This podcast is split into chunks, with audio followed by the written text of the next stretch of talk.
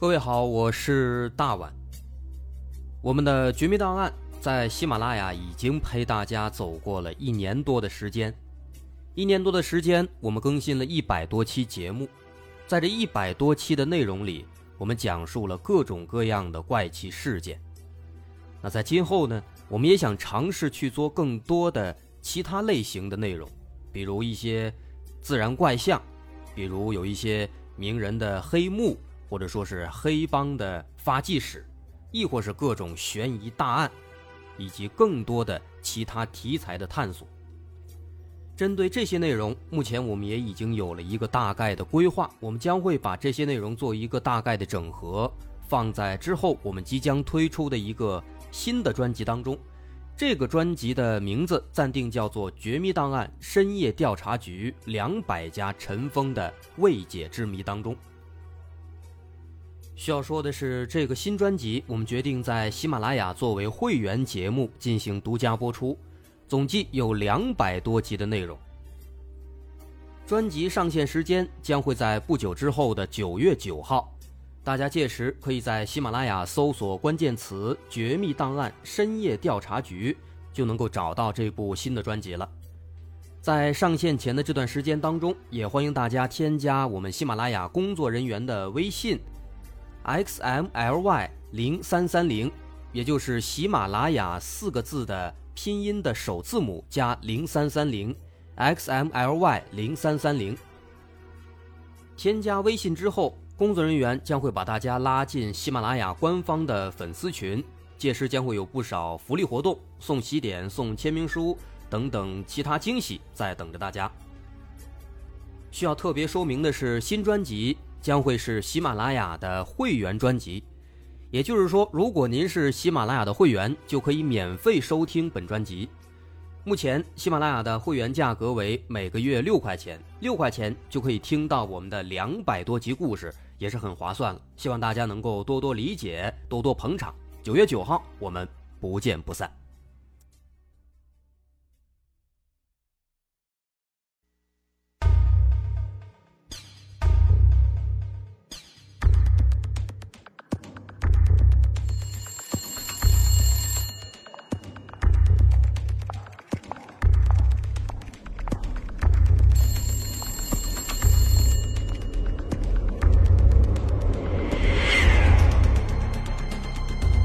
探索事实真相，搜寻幕后真凶。欢迎收听《绝密档案》，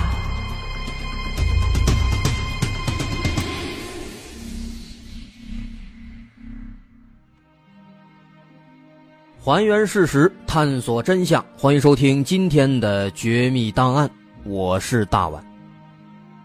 在二零一五年七月二十号。早晨七点半，江苏省昆山市，当地的幺幺零接到了一个报警电话。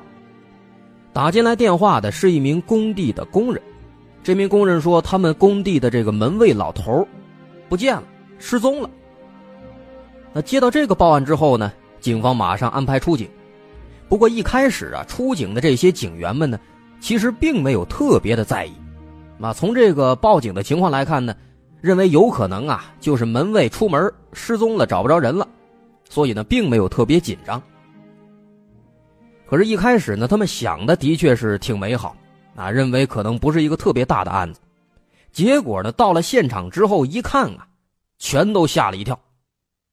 怎么回事呢？从现场这个情况来看，这案子好像没那么简单啊。警方首先发现，在这个工地。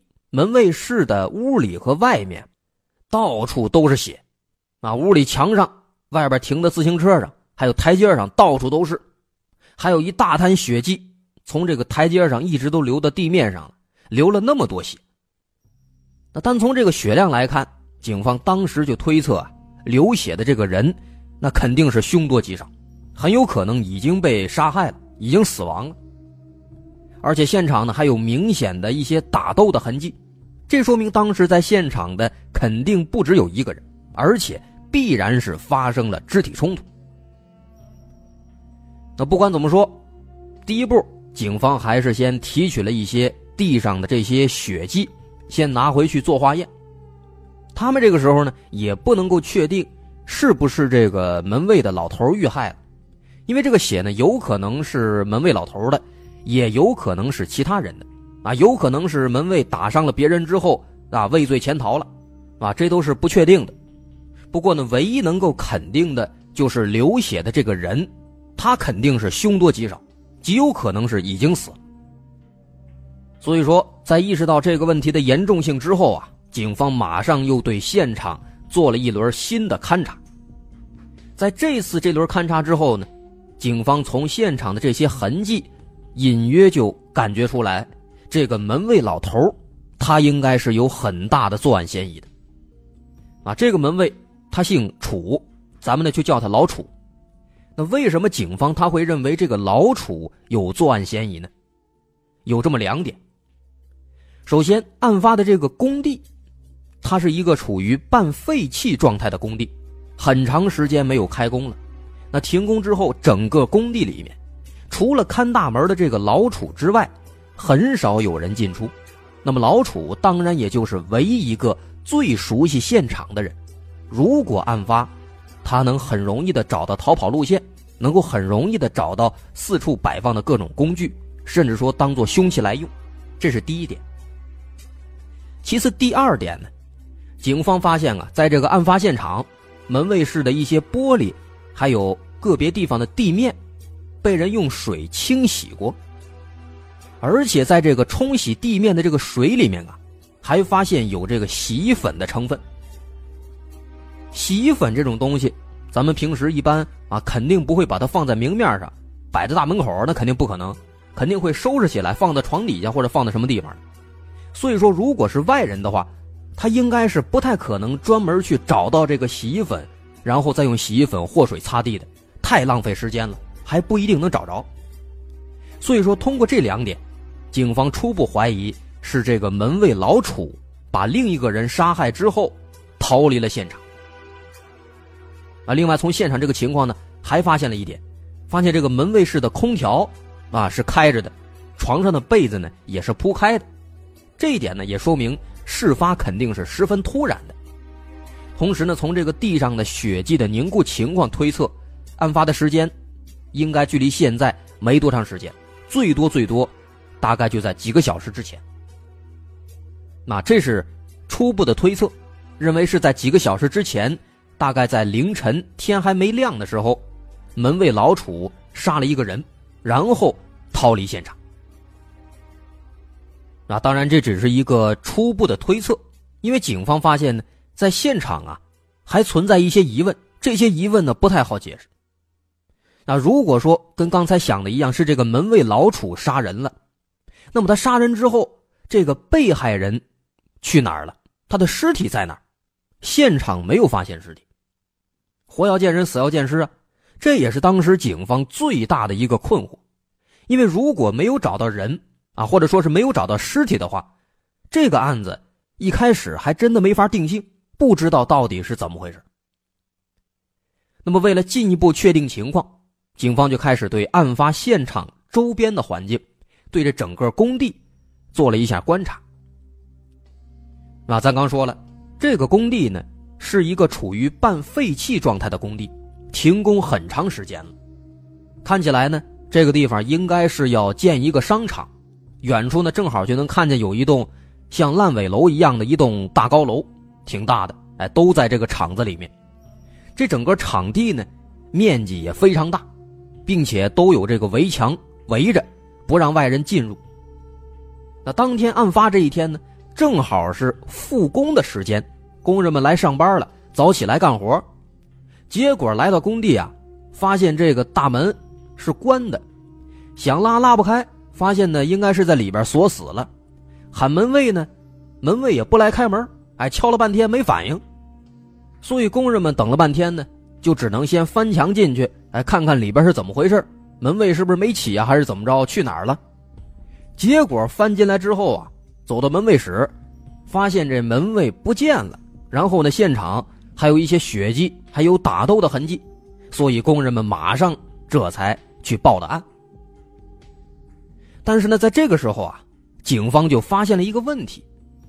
经过初步的勘查呢，现场这门卫室没有发现被害人的尸体。后来警方在工地里面大概的转了一圈，也没有发现有尸体。所以从这个情况呢，警方就推测凶手有可能是在杀人之后把尸体运出了工地，然后抛尸啊，或者是毁尸灭迹。这样做呢也是可以理解的，毁尸灭迹，防止警方查到自己身上，这也是很正常的。但是问题在哪儿问题在于这个工地，咱刚说了是有围墙的，它是封闭的，唯一的出口就是这么一个大门，而这个大门呢又是锁的，从内部锁死的。也就是说呢，凶手他走的应该不是这个大门，可是他不走大门。他又是怎么把尸体运出去的呢？这就是一个问题，很奇怪。而且更尴尬的是，这个工地场地周边呢，没有视频监控啊，这就不能跟咱们说的上一起案子一样，来一个视频监控的大追捕。这一点就让这个办案难度啊更大了一些。不过呢，好在继续观察这现场周边的环境啊，警方又发现了一些其他情况。首先呢，咱需要说明的是，这个工地呢，它是沿河修建的，沿着一条河，所以说这工地啊，其实它并不是四面都有围墙，而是三面围墙。在工地的东面、南面和北面这三面都有围墙，然后工地西侧呢，哎，就是那一条河，河上是有一座小桥，小桥的另一边呢，连接的是一个公园不过呢，因为这边是工地啊，所以说这个桥一直是不允许人们通过的。在桥上呢，竖了一道很高的一个挡板，把这桥给封死了。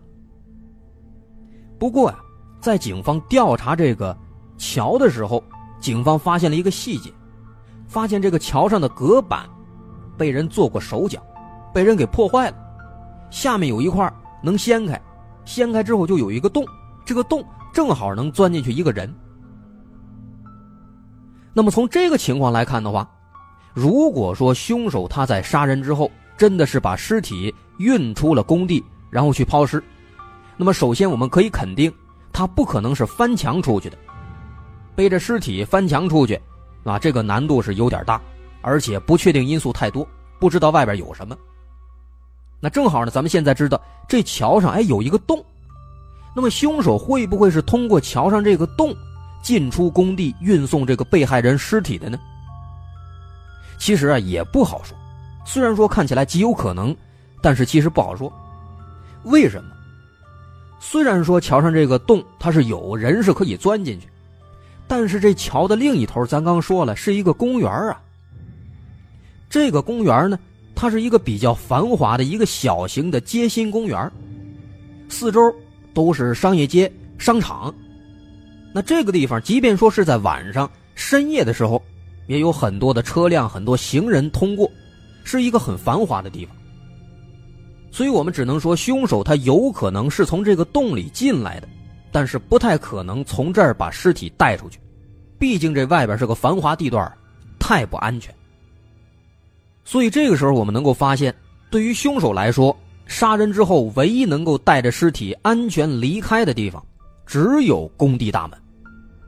可是咱们又知道，当天早晨工人们来工地开工的时候，发现这个大门是从里面锁上的，也就是说，凶手没有从大门走。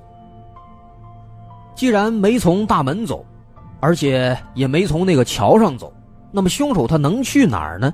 尸体又去哪儿了？那根据这些情况，看似前后矛盾，警方分析一通之后啊，最终得出了一个最终结论。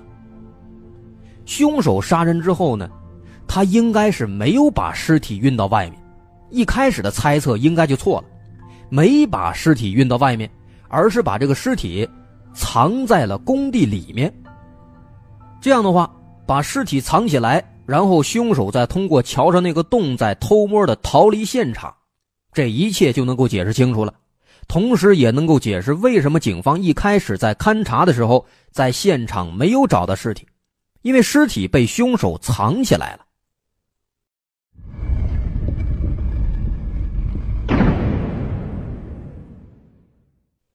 那么，既然现在确定了被害人尸体在工地里，下一步呢，肯定也就明确，当然就是要找出这个尸体。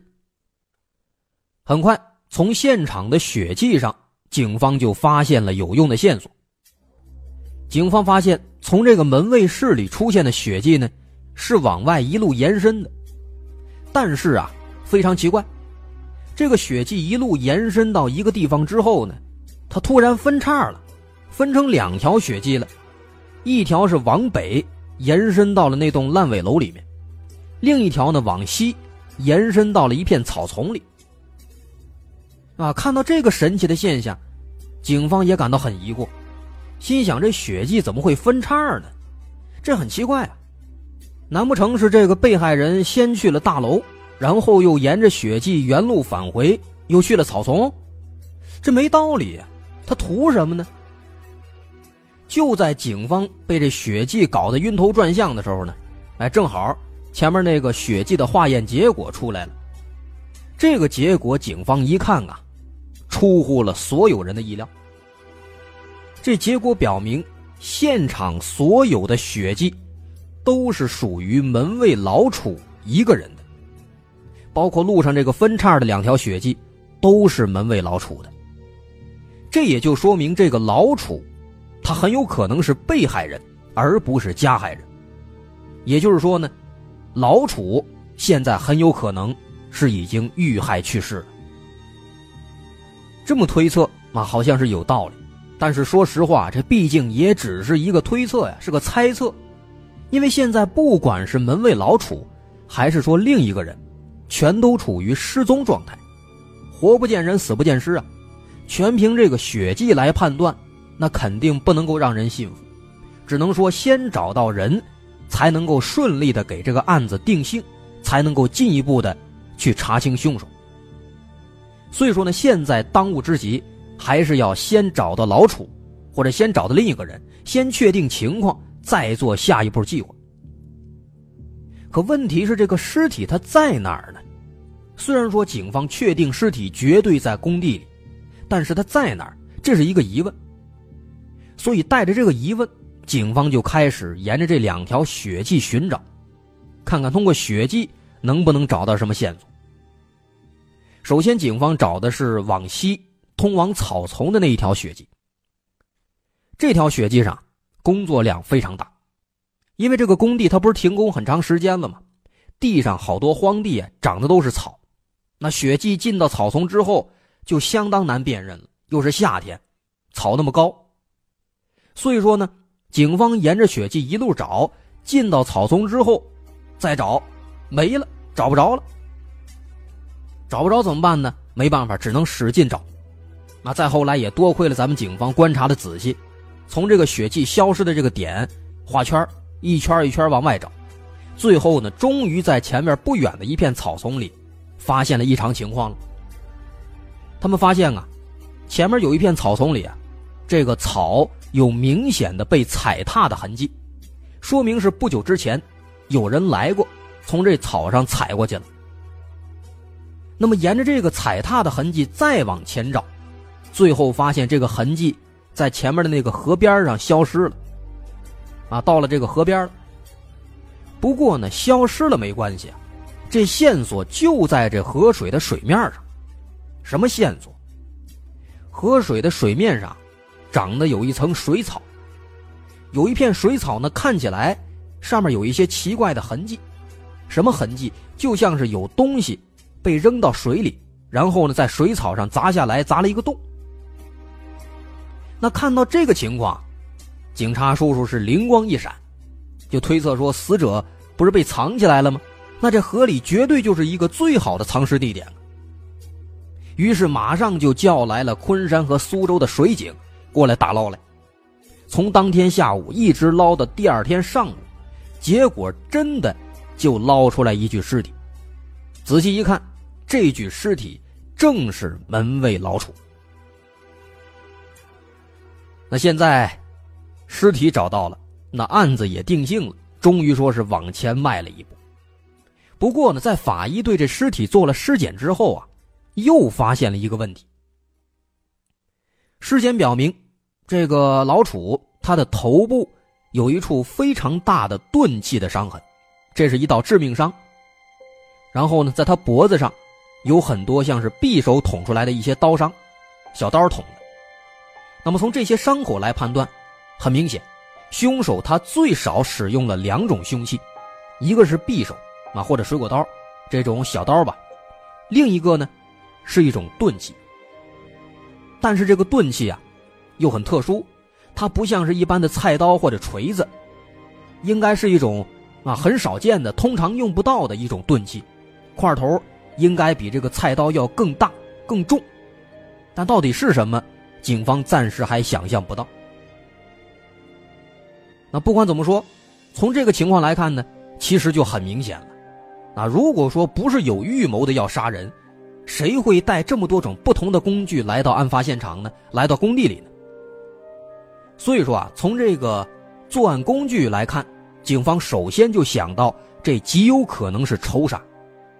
那两人之间应该是有什么仇有什么怨，所以呢，对方提前准备好了作案工具，拿上什么匕首啊，拿上什么钝器啊，过来行凶杀人，是有预谋的。那么根据这条推测，警方马上就对老楚的社会关系做了全面排查。结果发现老楚的社会关系啊，很单纯。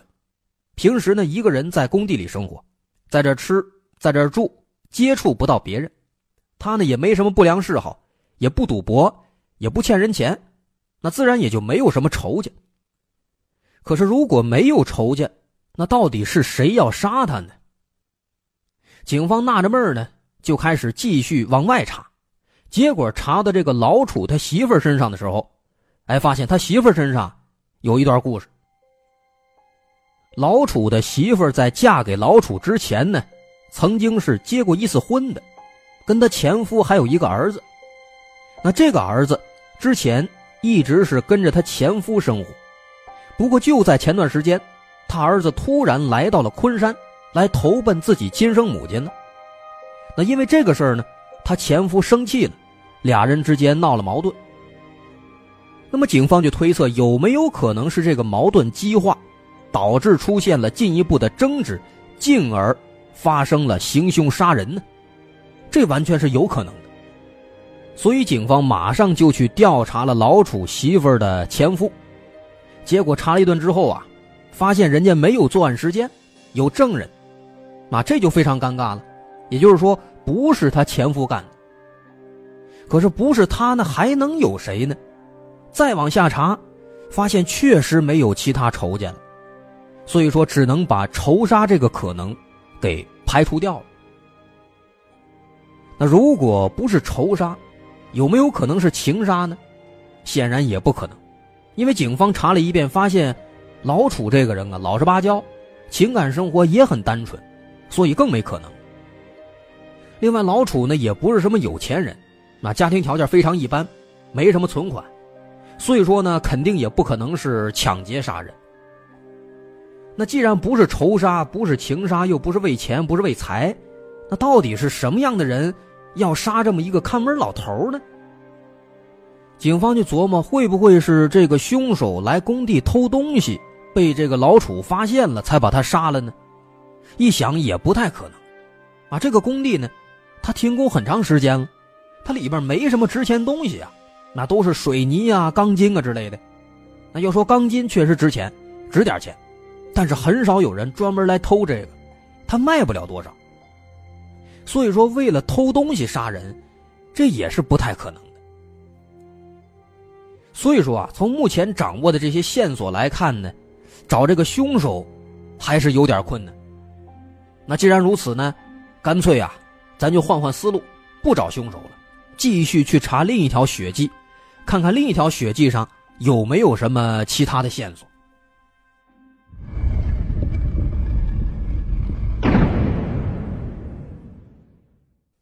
刚咱们说这条血迹呢，在中间分叉了，有一条到草丛，还有一条是通到烂尾楼里的。那么咱们现在就说说这个到烂尾楼的。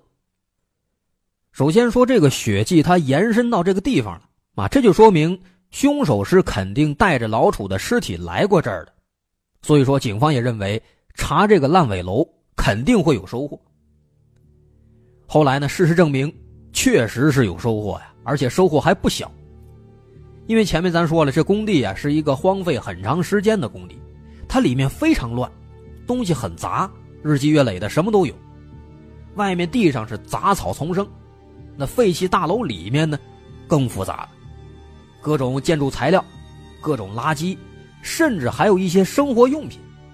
那可能是在这工地呢被围起来之前，有很多流浪汉之类的进来住过，所以在楼里啊发现了大量的生活垃圾、生活用品之类的。那这样的话就很难搞了，因为警方也不知道到底哪些是流浪汉留下的，哪些是跟案子有关的，所以说呢，只能是挨个房间找，把发现的每一个东西都得带走研究一遍。再加上这个楼那非常大，层数很多，应该是一个商场嘛，几百个房间，每一个房间都得查，那工作量可想而知啊。这个案子后来他能破。也多亏了当时警方啊，这么一个房间一个房间的耐心的去找，一样东西一样东西的去耐心研究了。所以最终啊，功夫不负有心人，排查了整整一天之后，终于在某一个房间的角落里面，发现了一堆燃烧之后的灰烬。这堆灰烬啊，很新，而且这灰烬里面还有一些东西没有被完全的烧坏。其中就包括一部还没有被烧化的手机，这个线索非常非常重要，警方马上就找来了老楚的家属。经过辨认，这的确就是老楚的手机。那当然还有一些别的东西，比如说衣服之类的，不过呢都已经被烧的差不多了，烧化了。那推测应该衣服什么的也都是老楚的，因为老楚的尸体之前在被打捞上来的时候呢。是一个裸体状态。那么，根据这堆灰烬，警方就做出了一个推断：之所以那个血迹当时在中间分叉了，很有可能啊，是凶手在处理掉尸体之后，又返回大楼烧掉了死者的物品。那目的呢，当然就是毁尸灭迹。而这条血迹，应该就是从这个死者的衣服上，哎，慢慢流下来形成的。那这样的话。这一切也就解释通了。刚咱们说这个发现非常重要，为什么这么说？警方当时在找到这堆灰烬之后啊，马上对这些物品做了细致的研究和检查，最后发现，在这个手机后面的电池板上有那么一点点血迹。警方马上就对这个血迹做了化验，化验的结果呢，让警方惊喜万分。因为这个血迹它不属于老楚，毫无疑问，这肯定是凶手留下的血迹呀。于是警方随即就把这个血迹提取到这个 DNA，放到了全国的基因库里面去找，最终在浙江的库里面还真就找到了一个人，是一名男性。这个人很年轻，二十多，叫吴亚，啊，这是一个很普通的人，他没有犯罪前科。啊，有人可能好奇，这个人没有犯罪前科，那为什么他这 DNA 还在库里呢？这是因为之前浙江警方在查一个案子的时候呢，对这个吴亚做过外围调查，提取了他的这个 DNA，所以说就放到库里了。不过呢，咱即便说啊，这个人很普通，没有犯罪前科，但是他这个血迹现在确实是在这个案子里面出现了，确实是吻合的。另外，最重要的是，这个吴亚他和门卫老楚是没有任何关系的，这俩人不认识。这一点其实也就更加的加大了他的嫌疑，因为如果说这个人和老楚认识，俩人之间有什么关系，那么他这个血迹留在老楚手机上，其实并不能算是很奇怪的事情。但如果说这个人跟老楚根本就不认识，面都没见过。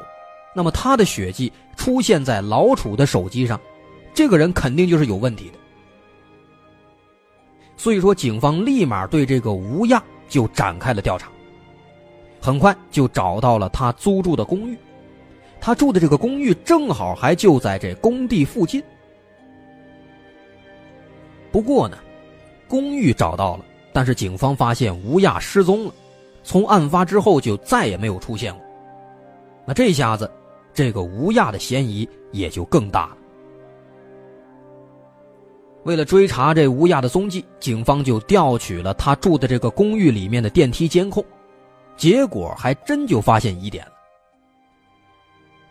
在案发前一天的下午七点多，这个吴亚曾经出去过。那出去的时候，他什么都没带，两手空空这么出去的。但是啊，他晚上回来的时候，背了一个大书包，后背上多了一个包，这个包呢又长又大。而且他回的非常晚，是在案发当天凌晨四点多回来的。回来之后，隔了一个小时，到了五点多，他换了一身衣服，又出去了。这次出去，他除了背的那个大包之外，还拿了一个行李箱，啊，看样子应该是出远门。那后来警方又查了这个公寓外面街上的监控，发现他出门之后打了一辆车，走了。那警方之后又找到了这个出租车司机，一问得知，这个吴亚当时他是打车去了苏州汽车站，然后后来呢，他又从这个汽车站坐车，去了自己的老家，在湖北利川。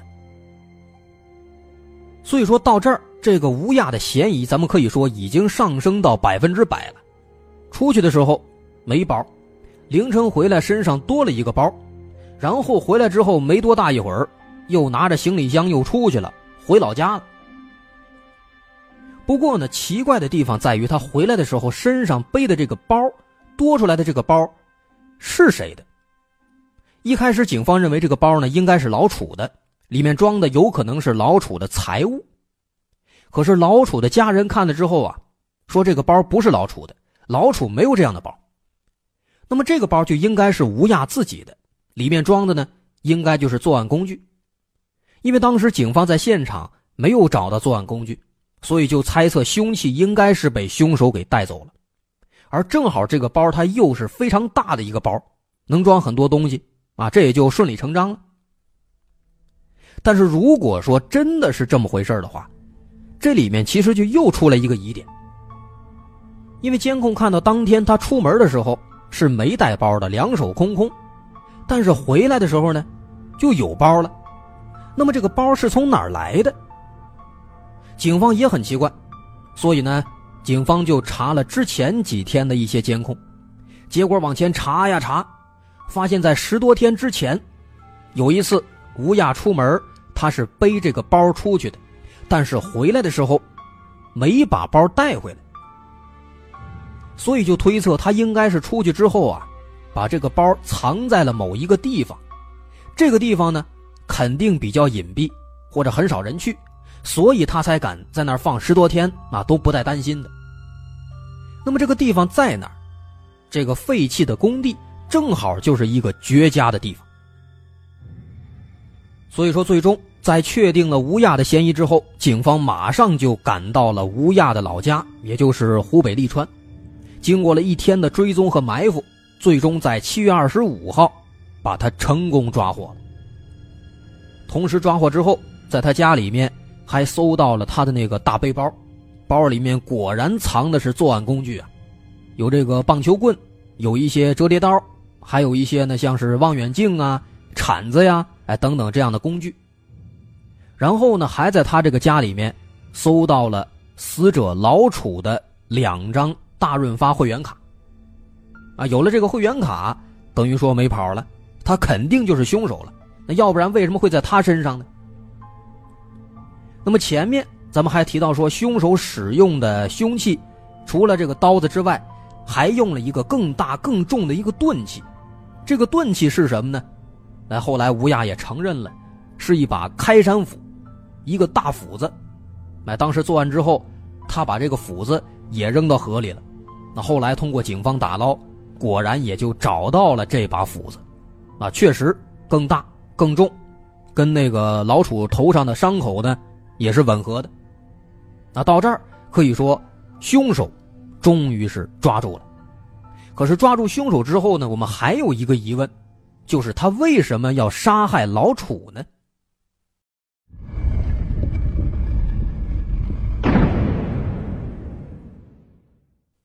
这个问题，警方也非常纳闷他跟老楚素不相识，为什么要杀害老楚呢？人杀人都有理由的，要么是为财，要么为情啊，要么为仇，再有特殊的，那有可能是因为自己的一些极端癖好。可是这俩人他们是互不相识啊，交际圈也不搭边那他为什么要杀老楚啊？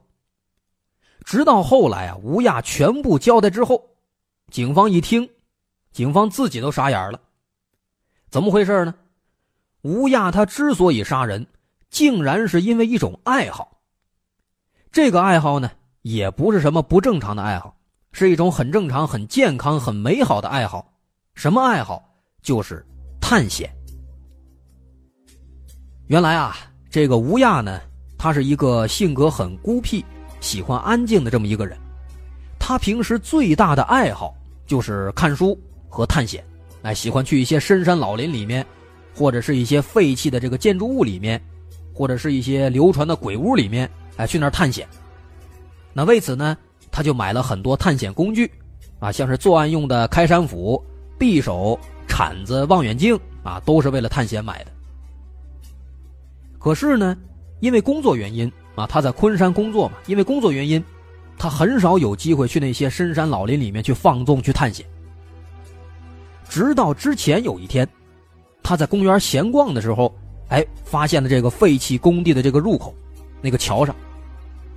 那看到这个入口之后，吴亚是开心的不行啊，于是呢，就把这个废弃工地还有里面的这些烂尾大楼当成了自己的探险乐园，哎，时不时的就一个人进来转转，在里边看看书、点个火、照个亮什么的，哎，感觉贼棒。那因为这个工地离他住的那个公寓呢也不远，所以说为了方便，他就把自己的那个装着探险工具的背包给藏到了工地的烂尾楼里面，哎，方便以后再来。那在案发当天的时候呢，那天下午他就又到了工地里面来探险来散心了，哎，爬到烂尾楼里面，在里边点上火，一边看书，还一边享受一个人的安静时光，美滋滋。那看了半天之后，到了晚上，夜幕降临了，该回家了。那临走的时候呢，他就顺手拿着这个望远镜啊，站在楼上四处看了一下。哎，结果发现呢，这工地的大门口外边是一个丁字路口，那个路口比较繁华，有很多吃的，有什么烧烤啊、大排档啊。正好呢，他也饿了，该吃饭了，他就琢磨，要不然这次呢，从这大门口出去，正好能走个近路。出去之后直接吃饭，哎，挺好。所以他就背着工具走到了大门口。可是啊，没想到他刚刚走到门口，准备去开这门的时候呢，突然就发现门卫室是有人的，正好被这个老楚给逮了个正着。这老楚一看，哎呀，这个人大晚上的在工地里边瞎转悠，很可疑呀，还背了一个大包，认为这个人有可能是小偷啊，来偷东西的。所以张嘴就骂。那吴亚自己当时就愣住了，确实自己大晚上在这里边，的确是鬼鬼祟祟的。那当时他就懵了，不知道该怎么办。本来呢，他是有心想解释，可是这话一到嘴边，他就想，自己这个情况确实是太可疑了，自己就算解释，人肯定也不信。那正好就在这个节骨眼上啊，吴亚听的这个大门外边。有停车的声音，他一听，哎呦，以为有可能是有人要进工地了。这万一有人进来之后，自己这更是洗不清了。他着急呀，怕自己被冤枉，所以随手呢就拿了一把水果刀，拿刀对着老楚，跟他说：“你别叫了啊，你再叫有人进来了。”但是这个场面，他对于老楚来说，这个人本来就鬼鬼祟祟的，是吧？现在又拿刀又威胁自己，这绝对不是好人。所以呢，老楚喊的就更厉害了。于是乎，在这善恶一念之间啊，平时这么一个有点内向，甚至还有点懦弱的这个吴亚，他在情急之下，就向无辜的老楚举起了探险用的开山斧。那后面可想而知。在杀害老楚之后，就像是警方推断的一样了，他想毁尸灭迹，就把尸体。给扔到了河里，然后呢，又脱下死者的衣物，拿走死者的物品，回到烂尾楼，点火烧掉。做完这些之后，从桥上那个洞口里面偷摸逃走了。不过呢，他没想到的是，自己当时在和老楚争执的时候，手指划破了，那血迹留在了老楚的手机上，而手机恰好又没有被烧化，所以最终还是被警方给找到了。其实说完这起案子啊，回味一下。感觉这个案子呢，的确是挺不可思议的，甚至还有那么一点无厘头。你说这吴亚，你又不是真的来偷东西的，老头问你，你解释一下不就完了吗？再不济，可以把自己这个背包打开，证明清白啊。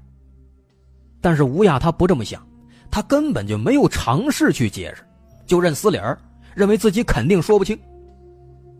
那归根结底呢，咱刚也强调了，其实啊。还是性格原因，太过孤僻，太过内向了，缺乏和其他人交际的这个经验，甚至呢，也许还有那么一点沟通障碍，这就导致他很难跟其他人交流，最终就酿成悲剧了。那后来在采访的时候，吴亚在监狱里面还说了一番话呢，他说：“我也没想到自己会变成坏人，我对不起受害者家人，还有自己的父母。”但是现在想什么也没用了，就老实认罪吧。的确，这番话呢是这么回事，但是你这个时候说这些，是不是就为时已晚了？好，今天《绝密档案》就到这儿，我是大碗。如果您喜欢，可以关注我们的微信公众号，在微信搜索“大碗说故事”进行关注。好，咱们下期见。